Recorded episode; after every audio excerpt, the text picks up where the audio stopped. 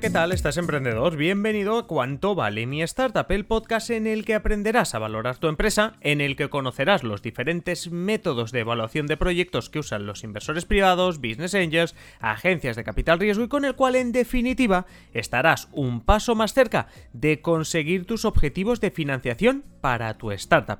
Este podcast está creado por Keiretsu Forum España, la mayor red de business angels del mundo, que lleva muchos años conectando emprendedores con grandes proyectos e inversores que buscan oportunidades claras de negocio. Si tu empresa está buscando inversión, visita keiretsuforum.es o el enlace de la descripción del episodio y descubre cómo presentar tu proyecto en uno de los foros de inversión que Keiretsu Forum organiza cada mes en Barcelona, Madrid, otras ciudades de España e incluso de manera online. Dicho esto, comenzamos.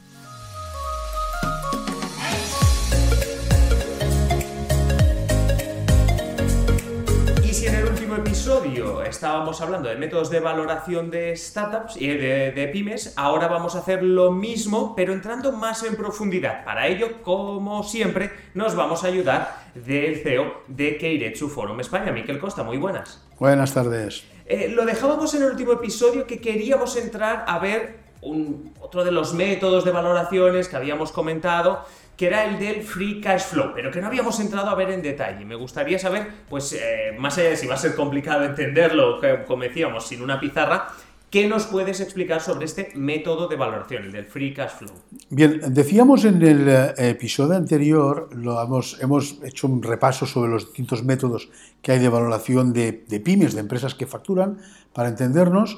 Y hemos hablado de los métodos más o menos estáticos de balance, hablamos después de la cuenta de resultados, del goodwill, y hablamos de aquellos métodos basados en múltiplos, ¿no? Y decíamos múltiplos de vida, múltiplos de beneficio, y, y cómo pues, pues estos métodos tenían, pues bueno, sus, cada uno sus consideraciones, ventajas e inconvenientes. ¿no? Al final, la, digamos, la academia, a nivel de valoración, ha llegado a un, a un consenso sobre el método probablemente más utilizado, el más válido para valorar una empresa, que es el método conocido como el free cash flow, cuya traducción sería flujos de caja, flujos de caja generados por la empresa. ¿Eh? Cash entendido como caja. Los americanos dicen cash is the king, la caja es el rey. ¿Eh? Por lo tanto, ¿cómo valoramos la empresa? Pues por la caja que ésta es capaz de producir. Luego veremos que existe el free cash flow y el free cash flow del accionista. Es decir, no ya solo la caja que queda en la empresa, sino además la caja que puede quedar en el bolsillo del accionista. Bien, una vez hecho este marco, este es el método, digamos, más aceptado para valorar empresas especialmente que facturan y creo que puede ser una muy buena introducción a los siguientes capítulos cuando hablaremos de empresas que facturan poco o nada. Correcto. ¿Eh? O sea, más de startups. Sí.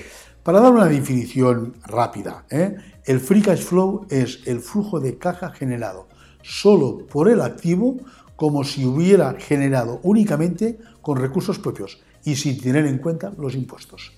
Es decir, el, método lo que hace es valorar lo, que produce la empresa sin tener en cuenta ni deuda ni impuestos. Y generado únicamente por los activos. Eh, bien, me preguntabas consideraciones, ventajas, inconvenientes. Sí, claro, sí, sí.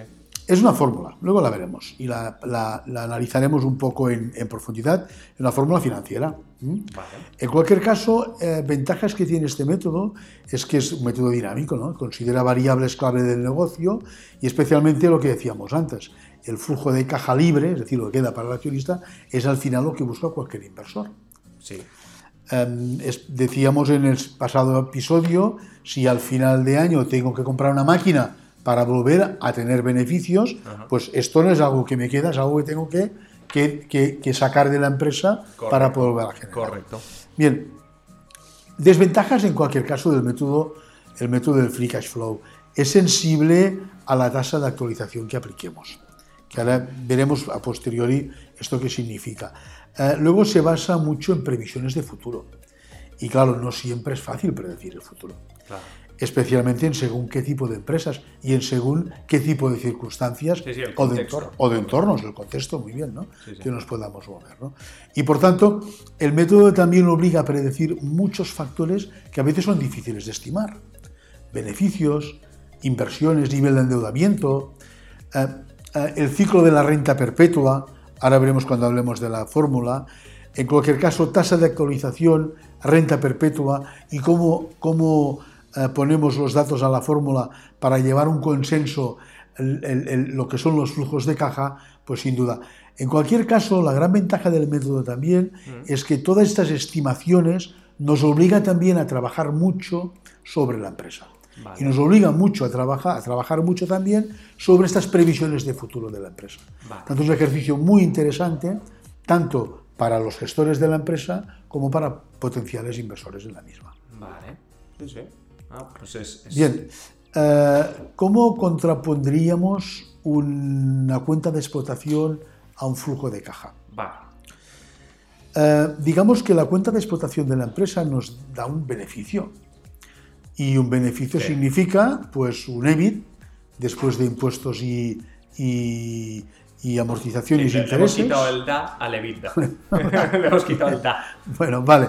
Bien, el DA, el DA eh, son las amortizaciones. Correcto. ¿eh? Por tanto, sí, le hemos, digamos, o más que quitado, al EBITDA, la frase está bien Sí, visto, no, a la palabra le hemos quitado las siglas. al, al contenido le hemos sumado. Le hemos ¿eh? sumado, sí. Vale. Bien, entonces lo que haremos es, eh, para calcular lo que es el, el- el- el flujo de caja, es, claro, la empresa tenía previsto un beneficio, Vale. pero si le sumamos la amortización, porque esto no lo estamos pagando a nadie, realmente los impuestos que hubiéramos pagado serían otros. Claro. ¿vale? Por lo tanto, calcularemos los impuestos sobre esto y además después veremos los más menos que necesitamos para financiar el día a día. Claro. Es decir, la empresa tiene un beneficio, pero necesita después, con este beneficio, financiar pues, a más clientes si estoy vendiendo más, o incluso a menos proveedores si tengo que pagar más rápido, o al revés si me financio de proveedores. ¿no? Sí, sí. Por tanto, les sumaremos o restaremos estas necesidades operativas de financiación, las NOF, se conoce en argot, y luego también, sin duda, tenemos que sumar o restar lo que decíamos con estos más activos que inmovilizados, no corrientes, que tendremos que... Sí. Y lo mismo con la deuda. Correcto. Conceptos que para quien escuche este episodio, que sepa que repasamos en el episodio anterior, para quien no lo haya escuchado. Bien, eh, sí, eh, y por tanto hablaríamos del free cash flow como el beneficio ante de intereses e impuestos más menos la variación del activo neto. Vale. ¿eh? entendiendo activo neto como no corriente y corriente. Hablaríamos del free cash flow del accionista como el free cash flow más menos la variación de deuda. Vale. De manera que al final del ejercicio la deuda la empresa tiene que pagar a la sociedad, por lo tanto esto no podría recuperarlo el accionista en el supuesto de. Bien, por lo tanto se entiende que eh, el free cash flow es realmente el elemento a considerar para valorar empresas, porque al final entendemos la empresa como un, un elemento vivo que todos los años sucesivos va a estar produciendo algo, unos beneficios. Y estos beneficios entendidos como flujo es lo que realmente nos interesa analizar a la hora de valorar cuánto vale la empresa a fecha de hoy. Vale, vale. Entonces, eh, estabas comentando, me he quedado sobre todo con el principio que decías que esto es una fórmula, eh, que nos la ibas a comentar. Ah, claro, una fórmula tiene pues distintas variables, distintos componentes. Entonces, ¿qué es componentes, qué variables son las que tenemos que tener controladas dentro de esta fórmula? De, ¿qué, va, ¿Qué va a tener esta fórmula? Bien, eh, en primer lugar, lo que debemos hacer para un cálculo del free cash flow es ponernos de acuerdo en un- la cuenta de explotación futura de la empresa que luego trasladaremos a unos flujos de caja futuros de la empresa. Vale. Por lo tanto, si estamos en el año cero, Sí. hablaremos de más uno, más dos, más tres, más cuatro. Vale. ¿Hasta cuándo? Hasta el año 5 quizás, que donde ya a partir del año 5 ya todos puede ser muy, Muy ciencia ficción y muy impredecible. Vale, por lo tanto, haremos una previsión de estos flujos de caja de los próximos 4 o 5 años Vale. y a continuación cogeremos este último quinto año Sí. o cuarto y entenderemos que esto se va a reproducir en el futuro hasta el infinito. Ah, vale. Es decir, la empresa no muere en cinco años, la empresa No, no, claro. sigue produciendo Claro. flujos. Por lo tanto, para no estar toda la vida bien, al final, algunas veces se puede incluso decir que el, el- el método es un poco como una previsión de tesorería, pero no a tan corto plazo como sería la previsión de tesorería, que Correcto. es el próximo mes o el próximo trimestre o semestre, sino pues una previsión de tesorería, pero anualizado y bien, y teniendo en cuenta variables como es devolución de deuda, grado de endeudamiento de la empresa, etcétera, etcétera. Bien, lo que hacemos, por lo tanto, es coger estos flujos de caja de los 1, 2, 3, 4, 5. Sí. A partir de 5 le llamaremos N. Vale. Sí, sí. Y lo que haremos es descontar estos flujos futuros poniendo cuánto valdrían hoy estos flujos futuros. Vale. Es decir, si yo gano, la empresa obtiene de flujos 1.000 euros en el año 1, situados a fecha de hoy, esto no son 1.000 euros. Esto es algo menos, porque 1.000 euros de dentro de un año es algo menos a fecha de hoy. Sí. Hay una tasa de actualización. Sí, sí, sí. Que esa tasa de actualización es la primera variable que deberemos tener en cuenta. Vale. Bien, esta tasa de actualización será el año 1, para el año 2, para el año 3. Tanto lo que haremos es coger el flujo del año 1, llevarlo al año 0. Vale. Sumarle el del año 2, llevarlo al año 0. Correcto. Sumarle el del año 3, llevarlo al año 0. Vale. Así el 4, y cuando lleguemos al 5 le llamaremos n Sí. y le llamaremos lo que llamamos el valor residual a este año n. Vale. De, de manera este valor residual, ¿cuál va a ser? Va a ser este flujo del año 5 Sí. llevado al infinito a una tasa de crecimiento que le llamamos g. Vale. Esta g sería una segunda variable a tener en cuenta en la fórmula, muy importante. ¿Qué es esta g? Bueno, pues esta g puede ser la inflación, por ejemplo. Entendemos de que cada año pues, eh, hay un un 2% de Sí, inflación. yo estaba Tanto, pensando en eso, ¿eh? cuando hablabas, en la la- inflación. La, economía crece, Sí, sí. pero a lo mejor en según qué sectores que crecen más que la economía, la G puede ser otra, puede ser un, un valor superior, porque va a ser superior a lo que es la- únicamente la inflación. Bien, entonces lo que haremos es esta fórmula de, de- de coger todos esos flujos a- hasta el infinito, la llevaremos también a valor presente y sumaremos este flujo a los que ya tenemos sumado del año 1, el 2, el 3, el 4 y el 5. Correcto. Por lo tanto, la tercera, la tercera variable de la fórmula será este Vn, que es el valor residual en el año n. Ajá. ¿Vale?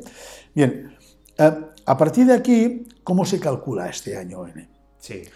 Tenemos, por una parte, esta tasa G de crecimiento, Correcto. pero luego debemos entender que el, el- el inversor quiere sacar una rentabilidad a esta inversión. Sí, sí. no. Y por tanto, esta rentabilidad mínima mm, yo la quiero obtener del, del- del valor de la inversión que voy a hacer. Y por tanto, esta, esta tercera o cuarta variable que tendremos en cuenta en la fórmula es lo que llamaríamos la, capa, la K sub P. La K sub P, que es la, la- la- la variable quizás más relevante de la fórmula del free cash flow, es la que me indica la, la- tasa de prima de riesgo que el inversor pone primero al sector y después a la propia empresa. Vale. Y que siempre irá sumada a lo que es esta tasa G de crecimiento, decíamos, de la economía Exacto. o lo que inflación. sea. Sí, sí. Por lo tanto, decíamos al principio eh, ventajas y desventajas del método, que ya entendemos que si ponemos una, una K sub P de 5%, del 10 o del 15, esta actualización nos va a ser una de muy distinta, sin duda. ¿eh? Claro, claro, claro. Y si el crecimiento ponemos un G del 1%, del medio o del 2%, también este valor residual va a ser uno muy distinto. Lo que hace la fórmula es, en base a estas variables en que nos vamos a poner de acuerdo empresa e inversor, Sí. calcularemos el valor presente a fecha de hoy de estos flujos de caja. Vale, o sea, por recapitular un, un poco con todo lo que has explicado y, y teniendo en cuenta también lo que ya veníamos diciendo en el episodio anterior. Digamos que no hay un único método de valoración, porque precisamente titulamos el episodio anterior este de métodos de valoración y, y podemos concluir que no hay un único método. Que deberíamos escoger varios a la vez y hacer cálculos, porque hacíamos eh, en algún momento bromas sobre las ventajas, desventajas, que a todos le vemos desventajas, deberíamos coger varios, no quedarnos con uno. Que los métodos que a utilizar van a depender sobre todo de, nos decías, el sector, el tamaño de la empresa, el contexto que tenga la empresa, el momento, si es inicial o ya maduro de la empresa. Una de las cosas con las que me quedo también es que el más utilizado para valorar una pyme, una pequeña, mediana empresa, una empresa que ya está facturando, es el free cash flow, este que nos, eh, nos acabas de comentar. Entonces, si no me corriges en esto, la cuestión sería, eh, ¿cuál es el siguiente paso después de esta recapitulación, por decirlo así? En el proceso de valoración de la empresa. Bien, vale. Vale, muy bien la recapitulación. Digamos, el más aceptado, no es el mejor, el más aceptado, el free cash flow, pero nunca como método único. Eh, correcto, es un- vale. uno más de los métodos para valorar la empresa. Entendido. Nuestra recomendación para valorar una pyme es coger siempre un mínimo de tres métodos. Vale. Y por tanto, mínimo de tres. Valorar la empresa en estos tres métodos, ver las variaciones que se producen de uno u otro, ver qué variables juegan más o juegan menos en cada uno de los métodos y a partir de ahí esto nos tiene que servir para ir bien preparados a la negociación. Correcto, sí, sí. Muy importante, cuando hablamos de escoger tres métodos, descomponer los factores. Aquí no se trata de decir esto vale un millón según el free cash flow.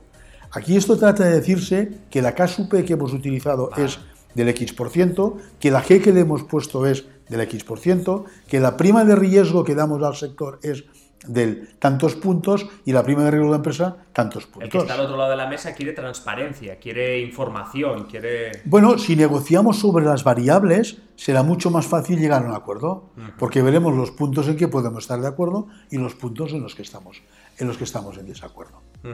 Bien. Por tanto, una vez hemos descompuesto los factores, lo que haremos es coger tres métodos. Por ejemplo, eh, para valorar una pyme, y pongamos un ejemplo muy rápido, ¿eh? que se entienda un poco, y por Sí. si ponemos ejemplo, incluso algún número. con los ejemplos mejor, sí, Vale. sí. Cojamos, por ejemplo, que cogeremos una pyme, haremos eh, el- la valoración por el free cash flow, luego a continuación iremos a buscar, hemos dicho, múltiplos comparables, operaciones similares, Sí, y luego hemos dicho también de ir a buscar, pues bueno, las operaciones similares que haya habido en el sector. Sí. Múltiplos comparables, operaciones similares. Correcto. ¿Qué quiere decir múltiplos comparables? Bien, quiere decir que voy a informarme en, aunque nos parezca mentira, toda pyme tiene empresas cotizadas en las que compararse. Ajá, interesante. Es decir, si yo tengo una pequeña pyme del sector textil, Sí. me puedo comparar perfectamente con todas las textiles que están cotizando en todas las bolsas europeas, no solo en la española. Vale. Luego habrá quizás, eh, bueno, una variación, un porcentaje por tamaño de empresa. Sí. pero cada sector más o menos tiene un comportamiento parecido. Bien, ahí en este sentido, una fuente muy interesante de un profesor de, de la escuela de, de- de- de la Universidad de Nueva York, eh, que se llama Be- Berodian, Berodian, Ajá. ¿sí? Avinash Berodian, Berodian, que saca todos los 5 de enero de cada año, lleva muchos años haciéndolo, Sí. saca una media de todos los múltiplos de vida, operaciones, de todas las cotizadas en todo el mundo por países y por sectores. Trabajazo. Sí, sí. Una información muy importante, muy relevante, Sí, sí. para ver exactamente dentro de mi sector cuáles son las medias múltiplos en que yo podía comparar. Ujú. Cuando uno va y lo analiza, se da cuenta que las empresas de un sector a lo mejor están con un múltiplo de EBITDA de 10 y la otra de 5. Y, y con una variación realmente no, tan- no muy importante. Y luego se da cuenta que los múltiplos de, em, de beneficio es otro y el PER tal. Por lo tanto, sí. hay información. Bien, luego lo que me haré también, por ejemplo, es irme a la Bolsa Española, Bolsas y Mercados Españoles, publica por sectores Vale. información de cada una de las empresas por sectores. Y por tanto, como me las clasifica por sectores, puedo ir a ver dentro de mi sector qué empresas, cómo están cotizando Vale. y qué múltiplos tienen. Vale. Y puedo ver, por lo tanto, cuáles son los múltiplos de venta, cuáles son los múltiplos de ventas que está pagando el mercado para estas empresas Sí. y también, claro, cuáles son los, el PER de cada una de estas empresas. Sí, sí. ¿Vale? Bien. Entonces, luego en lo que haré, una vez hecho esto y tengo los múltiplos, haré el método de flujos de caja con esta empresa PYME que estamos diciendo. Correcto. El método de flujos de caja significa que voy a analizar especialmente cuentas de resultados y balances provisionales de los 3, 4 próximos años y voy a buscar, decíamos, las variables más relevantes como son la P, es decir, la tasa de actualización que voy a dar a estos valores futuros, la G, que es la de crecimiento, y dentro de la P, lo que es la prima de riesgo del sector y la prima de riesgo de la empresa. Correcto. Con estas variables voy a coger y voy a, ver los años más 1, más 2, hemos dicho más 3, más 4, hasta el 5 puede ser, sumado esto a fecha de hoy. Y luego el valor residual en el año 5 al infinito, la empresa sigue produciendo flujos hasta el infinito y esto lo pondré a valor presente. Por lo tanto, ya tengo dos valores. En los múltiplos comparables que he sacado de la información de papel y otro valor seguramente muy distinto que me da los flujos de caja de mi empresa. Correcto. Bien, a continuación lo que intentaré ver es intentar ver operaciones similares que he podido ver. ¿Vale? Eh, ¿Hay información? Sí, hay información. Eh, es cuestión de buscar en prensa, hay publicaciones, hay, hay revistas especializadas, eh, la web Capital Riesgo, la, la, la ASCRI, la Asociación de Capital Riesgo, se publican operaciones de empresas y ahí podré ver una comparativa de qué múltiplos, qué importes se han pagado en cada una de las empresas. Bien, por lo tanto, lo que haré es coger estos tres valores, en el caso, por ejemplo, del, de un ejemplo que ponemos en, a nivel práctico de un caso real de no hace mucho, donde bueno, pues una empresa por flujos de, de caja daba un valor de 3.200.000 euros. Si íbamos a múltiplos de operaciones similares, nos daba 1.600.000 y a múltiplo de ventas y de vida sobre los 2 millones y medio. no, es una diferencia enorme, pero hay diferencia. claro. Hay, diferencia. Estábamos hablando de 1.800.000 a 3.300.000. Correcto. A partir de ahí, ¿esto de qué me sirve? De ir a una negociación. Una negociación con la que voy a al inversor y voy a, bueno, pues a negociar para intentar llevar a cabo, eh, digamos, decíamos al principio de la conversación, ¿no? Eh, de estos valores percibidos distintos por parte de comprador y vendedor, intentar llegar a un punto medio que será el precio de la operación.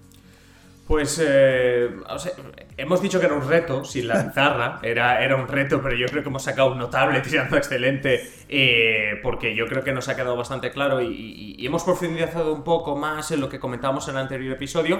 A valorar una startup, ¿cómo se hace? ¿Se, se, hará igual? Sé que nos lo vas a explicar en el siguiente capítulo. ¿Quieres adelantarnos algo? ¿Algún spoiler del próximo episodio? Bueno, a ver, Espero, espero que realmente se haya entendido bien. Es complicado lo que hemos explicado eh, eh, sin tener una pizarra eh, y, poder pues compartir quizás una, una, pantalla, un Excel o incluso la propia fórmula. Y recomiendo en cualquier caso a todos aquellos interesados pues poniendo sencillamente flujo de caja libre, free cash flow en internet, hay explicación suficiente, incluso las fórmulas, tablas y cálculos sí, etcétera. Bien, para valorar una startup difícilmente podremos utilizar ninguno de los métodos que hemos eh, mencionado. Ya me lo imaginaba. Te lo imaginabas. Eh, eh, una cosa muy distinta es que estos métodos puedan servirnos de referencia para algunos casos, para algunos casos. Pero, sí que nos gustará tratar en capítulos posteriores mm. métodos objetivos para valorar empresas que facturan poco o nada, y entendámonos cuando decimos métodos objetivos, porque aunque pueda parecer que no, tenemos, hay métodos objetivos para valorar empresas que facturan poco o nada, que muy lejos de añadir subjetividad, sino de una forma en base, digamos, a criterios objetivos, nos llevarán lo mismo, a, buscar un valor que también nos tiene que llevar a una negociación que esperemos, si todo funciona bien, se va a traducir en tener un precio para la startup. Pues como ya estáis escuchando, en este camino de cuánto vale mi startup, nos estamos acercando precisamente a métodos de valoración objetivos, como estabas diciendo Miquel, de una startup. Ya nos vamos a. Ahora, ya con el misterio, no te pido más spoilers, nos esperamos ya al siguiente episodio. Miquel Costa, CEO de Keiretsu Forum España, muchísimas gracias, como no. Gracias a vosotros. A la próxima.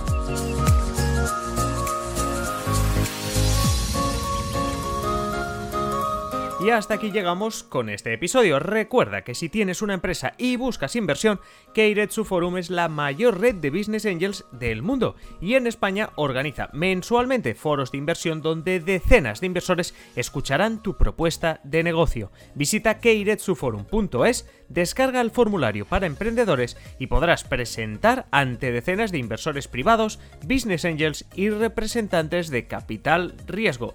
No olvides tampoco escuchar el siguiente episodio. Un saludo.